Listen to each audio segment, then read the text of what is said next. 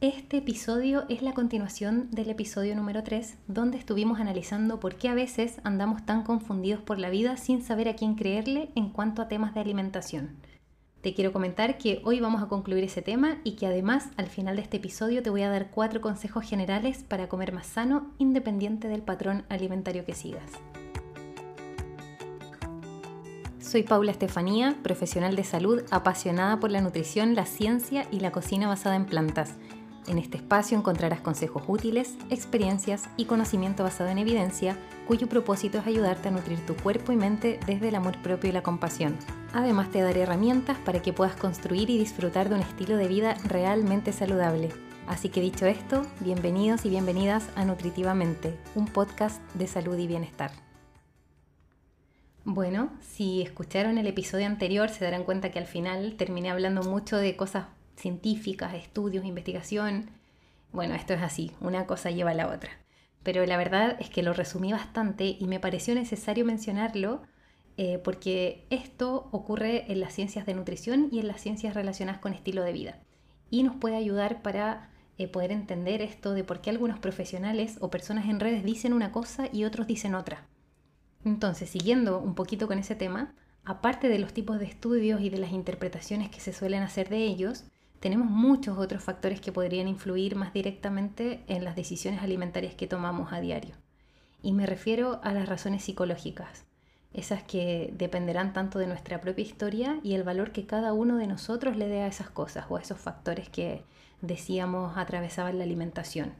Y es por eso que en alimentación hay que ser muy cuidadosos y también respetuosos de lo que las otras personas decidan, porque a lo mejor algunos van a basar sus decisiones alimentarias en su amor hacia los animales, otros lo harán en base a lo que les enseñaron sus padres o a lo que ellos mismos durante su vida le encontraron sentido en la vida, sean los motivos que sean. Y eso es sumamente respetable.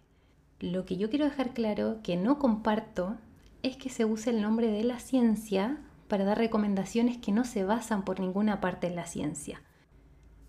Por ejemplo, recomendar comer carne procesada o embutidos y decir que hay estudios que demuestran que no pasa nada.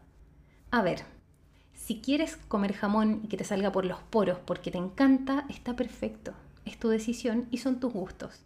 Pero no uses la ciencia diciendo que porque a ti te funcionó o porque hay uno, dos, cinco o diez estudios que lo han dicho, entonces todos deberíamos comer jamón siendo que por otra parte hay un montón de sociedades científicas a nivel mundial que se han dado el trabajo por años de analizar miles, y les juro que no estoy exagerando, miles de estudios de diversos tipos para establecer recomendaciones de salud para la población que indican todo lo contrario a lo que la persona amante del jamón cree.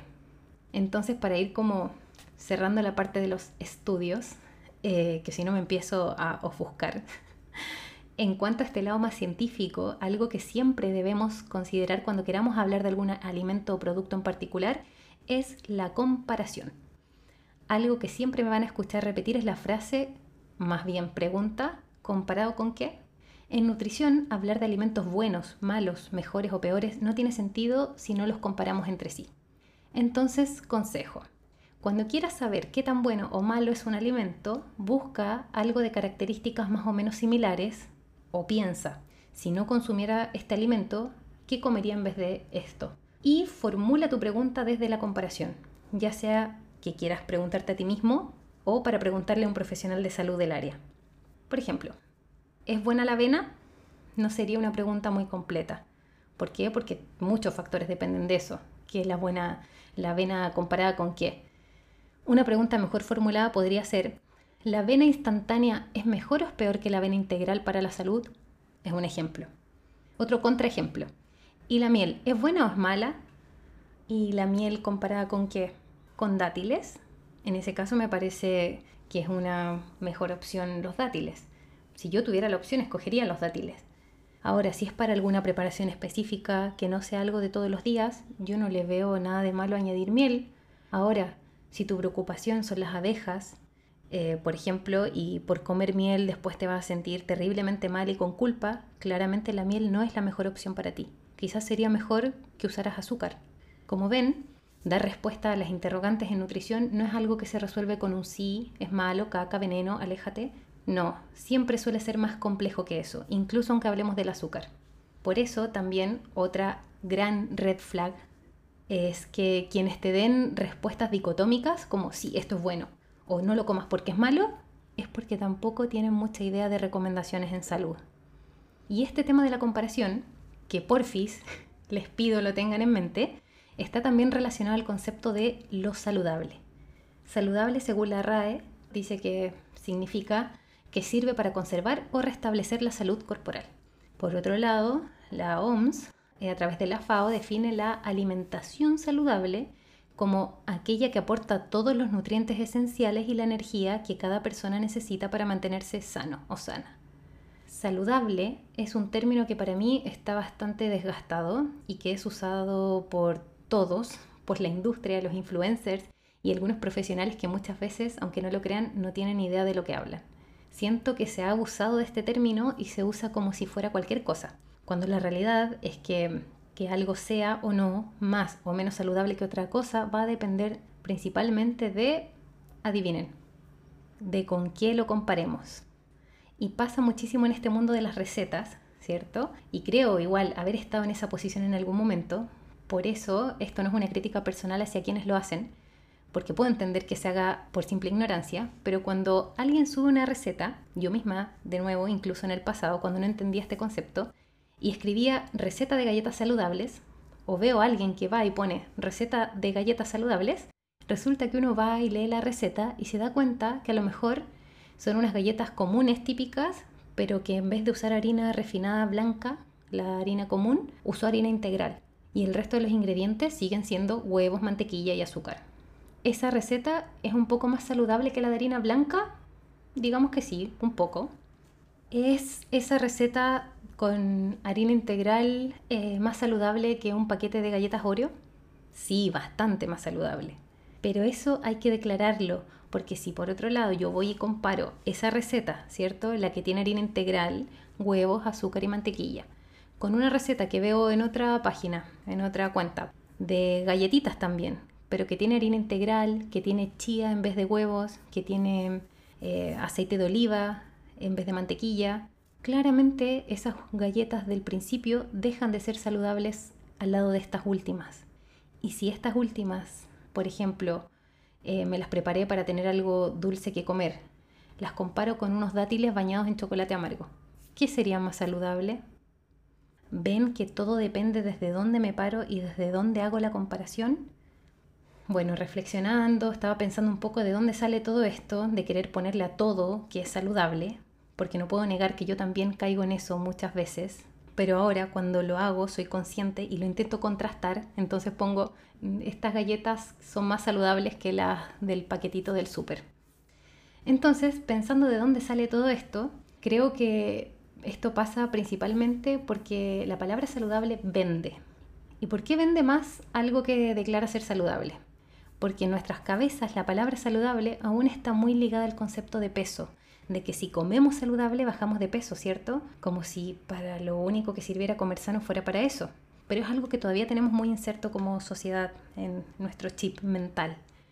Entonces la industria alimentaria que sabe muy bien esto y que contrata expertos en neuromarketing para hacer sus empaques y publicidad, se aprovecha de este concepto, para tener más ganancias obviamente, e incluso añade conceptos que ellos saben que nos pueden llevar a pensar que eso que estamos comprando es más saludable sin siquiera declararlo como tal. Conceptos como light, natural, casero, con omega 3, con omegas, etc. Y a nivel más micro, el influencer de no tanta confianza, llamémosle, también aprovecha de ponerle a todo lo que sube que es saludable, ya sea para tener más seguidores o para ser más popular. Así que mucho ojo con esto también que claramente contribuye a que nuevamente andemos confundidos por la vida, no teniendo idea de qué es lo que nos hace realmente bien o qué es lo realmente saludable. Aquí les doy un consejo entonces para pensar sin tener que preguntarle a nadie.